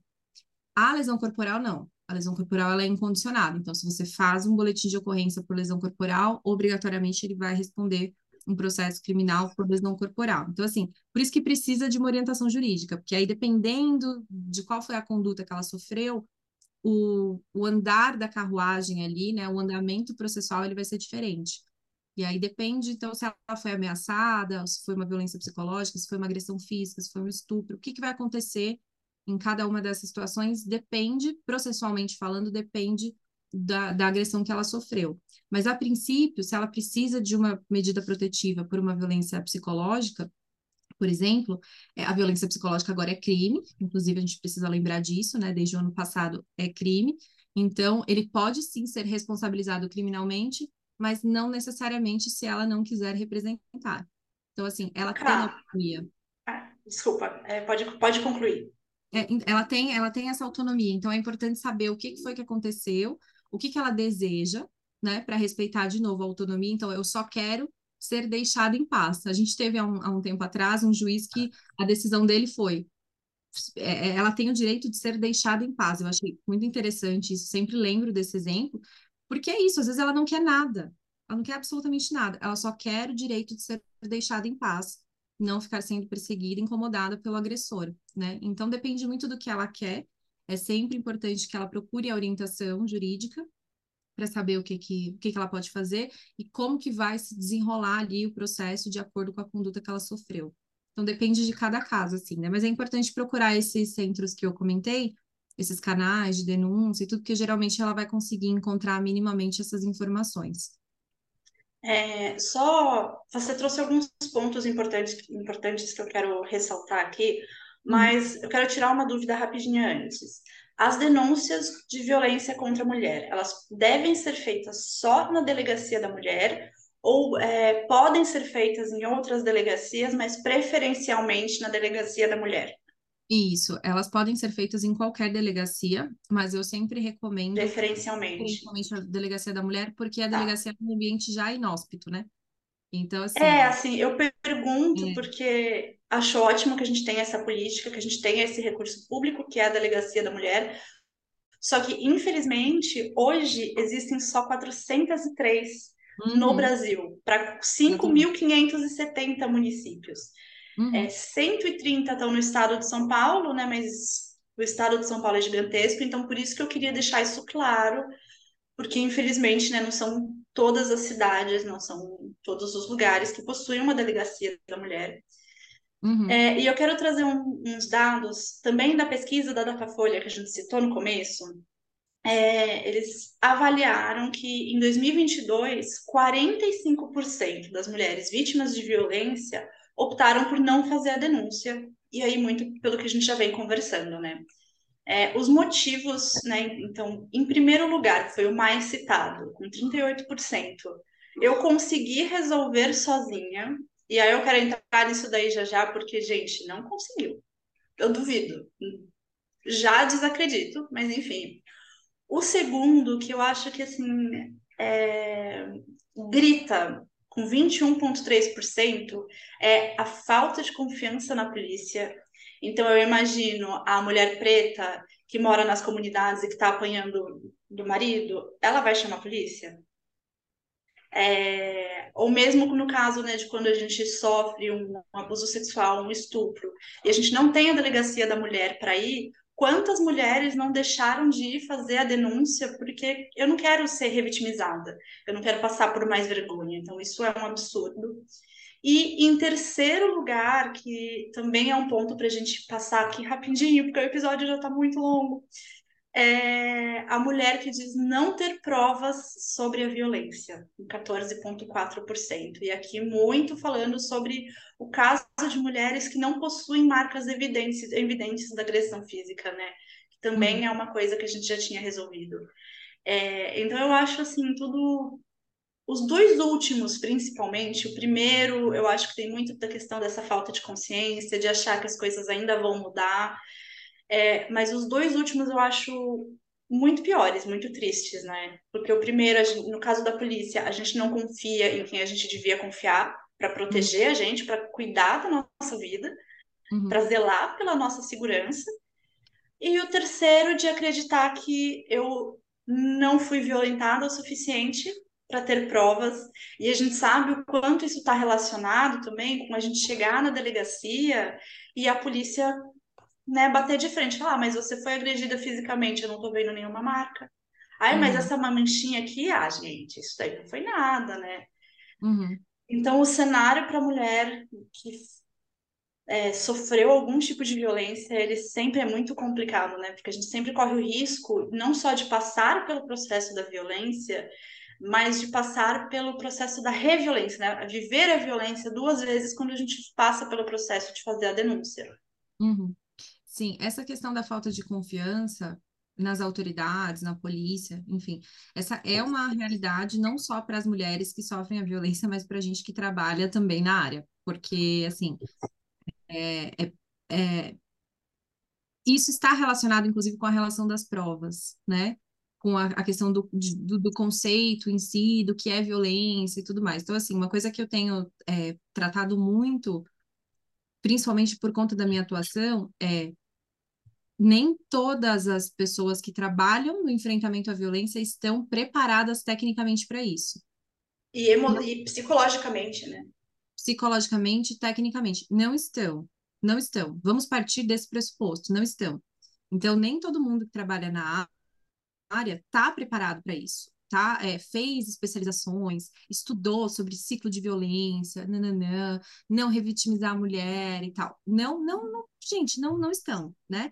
Vamos pensar que a Lei Maria da Penha é de 2006. De 2006. Lá em 2006, ela preveu, ela previu que a gente ia ter os juizados de violência doméstica, que são varas especializadas para tratar sobre violência doméstica. Essas varas, elas deveriam ser varas multidisciplinares. Então, era para a vara tratar todas as questões relacionadas à violência contra a mulher. Então, assim, se ela precisa de medida protetiva, seria nessa vara. Se ela precisa de um divórcio, fazer um divórcio, seria nessa vara também, um divórcio relacionado à violência doméstica. Se ela precisaria pedir alimentos para os seus filhos, ou regulamentar a questão de guarda dos filhos, seria nessa vara também. Se ela tem patrimônios, precisa fazer partilha de bens, seria nessa vara. Vocês acham que isso acontece? Não, claro que não. Não acontece. Seria idealmente né? Não acontece. Então, o que, que acontece hoje? A vara de violência doméstica, o juizado de violência doméstica, geralmente ele decide sobre medidas protetivas. E minimamente ali as questões criminais. Então, quando é um crime relacionado no contexto da violência, uma lesão corporal, um estupro, ameaça, tudo, aí fica ali prevento a vara de violência doméstica. Mas a mulher, quando ela tem uma questão de divórcio, alimentos, guarda, o juiz manda ela distribuir na vara competente, que é a vara da família, e ela fica com dois, três processos correndo. Então, assim, isso era uma coisa que estava previsto na, na, na, na Lei Maria da Penha, em 2006. Até hoje isso não foi implementado. Não foi. Então, assim, a gente precisa entender também que existe, que a, gente precisa também cobrar né, que essas medidas, elas de fato, elas funcionem como que diz a lei. Por isso que eu sou muito defensora da Lei Maria da Penha, e quando o pessoal fala que a lei não funciona, eu falo, não é que, que a lei não é boa, ou que a lei não sei o quê, não é que a lei não é boa, a lei, ela tá ali prevendo o que deveria acontecer. Se não está sendo executado, é uma outra história, né? E aí entra também no que você falou sobre a questão da polícia. A polícia está preparada para atuar, numa, fazer uma intervenção num caso de violência doméstica?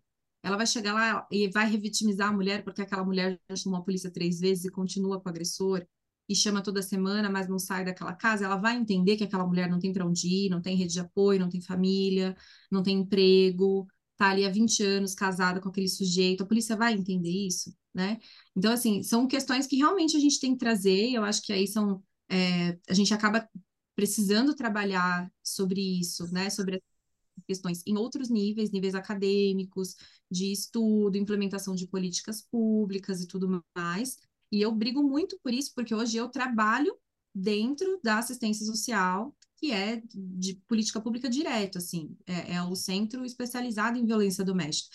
E aí a gente chega lá muitas vezes e, e o que, que a gente faz? A gente começa a implementar algumas, é, é, algumas medidas para evitar a revitimização.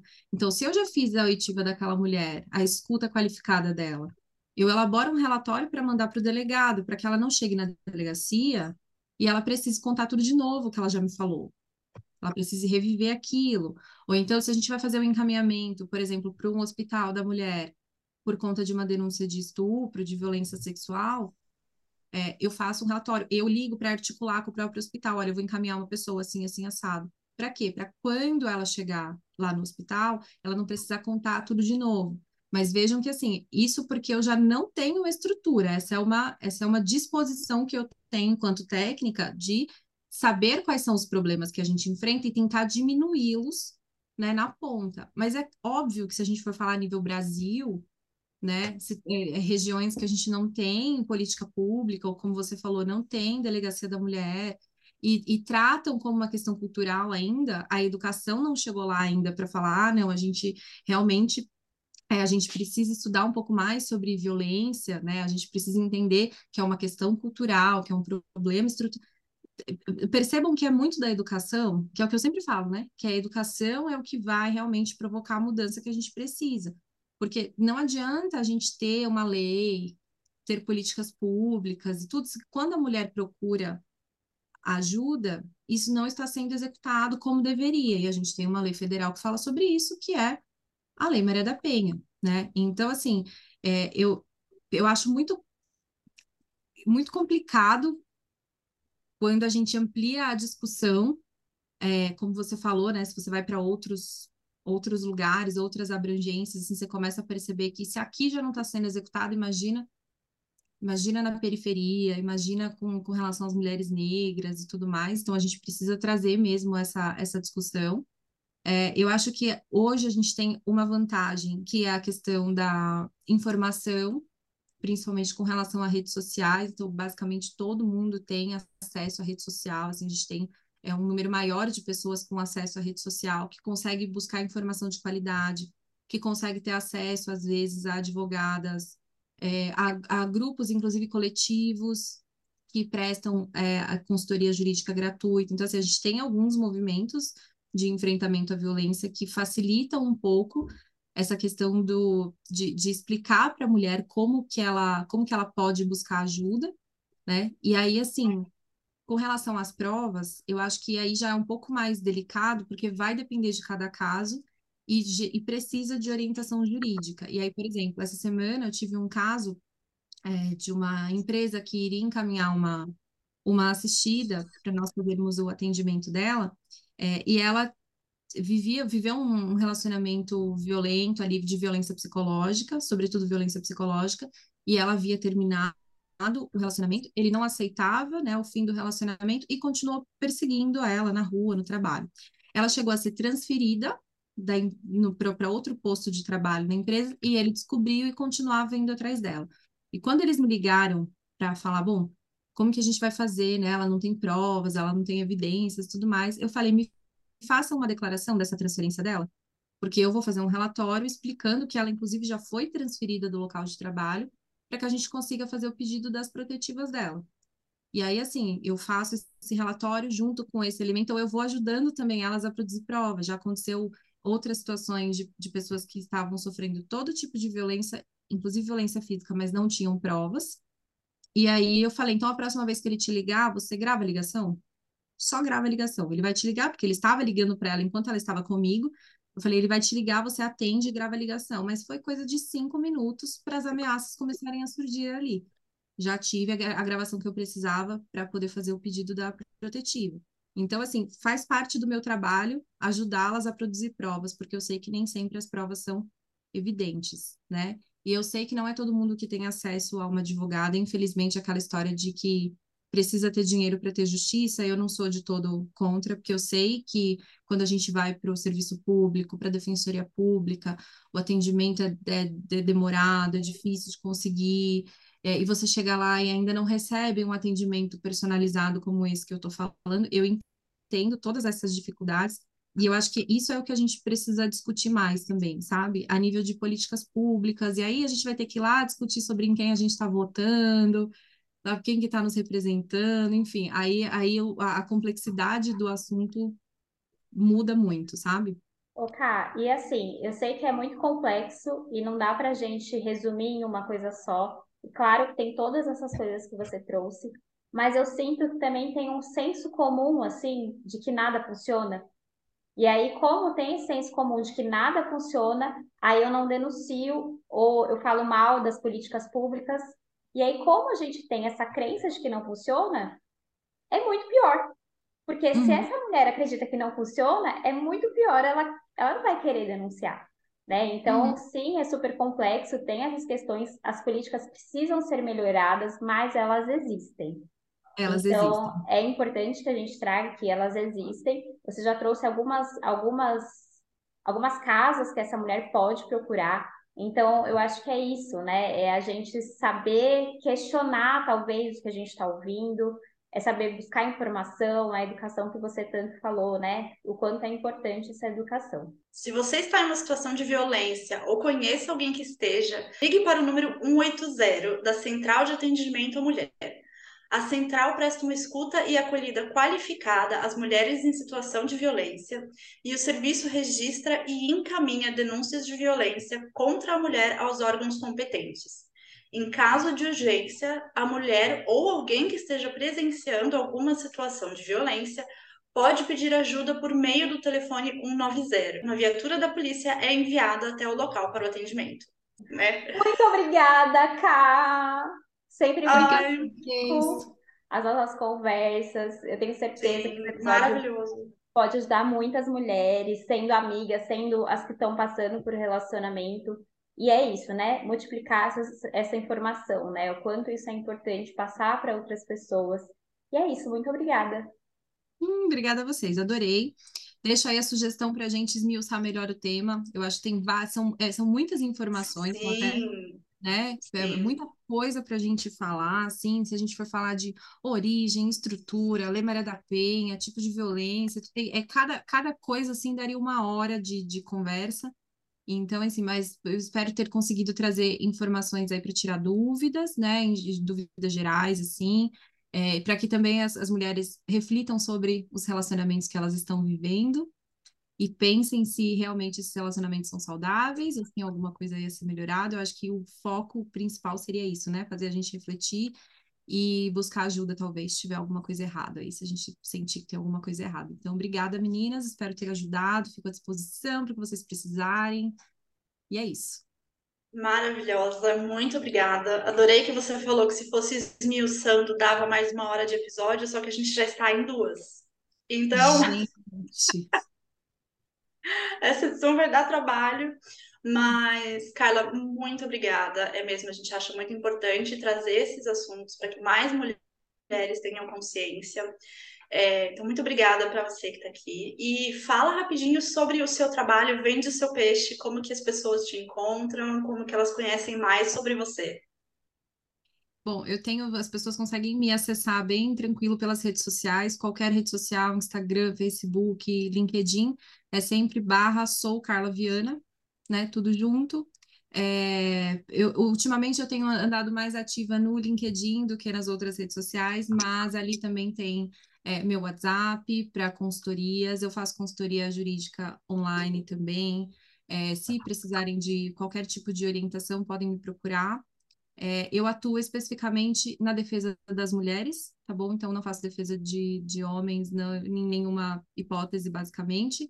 É, eu foco, meu foco é realmente a defesa das mulheres. Eu atuo, sobretudo, em questões relacionadas à violência de gênero, violência contra as mulheres, mas em áreas correlatas também, como em áreas da família, então ações de guarda, ações de alimento, ações de divórcio, é, intermediação também, a parte de conciliação, às vezes precisa de uma conciliação para entrar num acordo sobre qualquer aspecto nesse sentido. Eu também trabalho nessa, nessa parte extrajudicial, porque nem tudo a gente precisa transformar em processo, às vezes a gente consegue resolver com uma conciliação, uma intermediação de uma advogada. É, e o último conselho que eu queria deixar aqui é não procurem advogado apenas para atuação em processo. Tem uma dúvida, contrate uma consultoria jurídica. Né? Às vezes a consultoria é um, é um valor muito mais acessível do que uma atuação num processo e tira todas as suas dúvidas, muitas vezes te dá uma solução para resolver um problema que se tornaria muito maior pela via judicial e demoraria muito mais para ser resolvido. Então, assim, na dúvida, procure ali uma advogada da sua confiança, né? Marca uma consultoria, pode ser online. Hoje em dia a gente tem essa, essa facilidade também, né, de conseguir fazer online. Então, assim, procurem esse tipo de orientação para sanar as dúvidas, até porque eu sempre falo, né? Na consultoria a gente traz a informação de qualidade e permite que a mulher consiga tomar decisões melhores, porque informação é poder, né? Eu sempre falo, conhecimento é poder. Então, invistam nisso porque pode ajudar a resolver muitos, muitos problemas que seriam muito maiores em, outro, em outros níveis. E é isso, meninas. É ótimo, muito obrigada, muito obrigada para quem escutou até aqui. Espero que o episódio tenha sido útil. Compartilhem o episódio, sigam o nosso, sigam o nosso canal, sigam a Carla. E agora sim é isso. Até semana que vem. Beijo. Beijo. Beijos.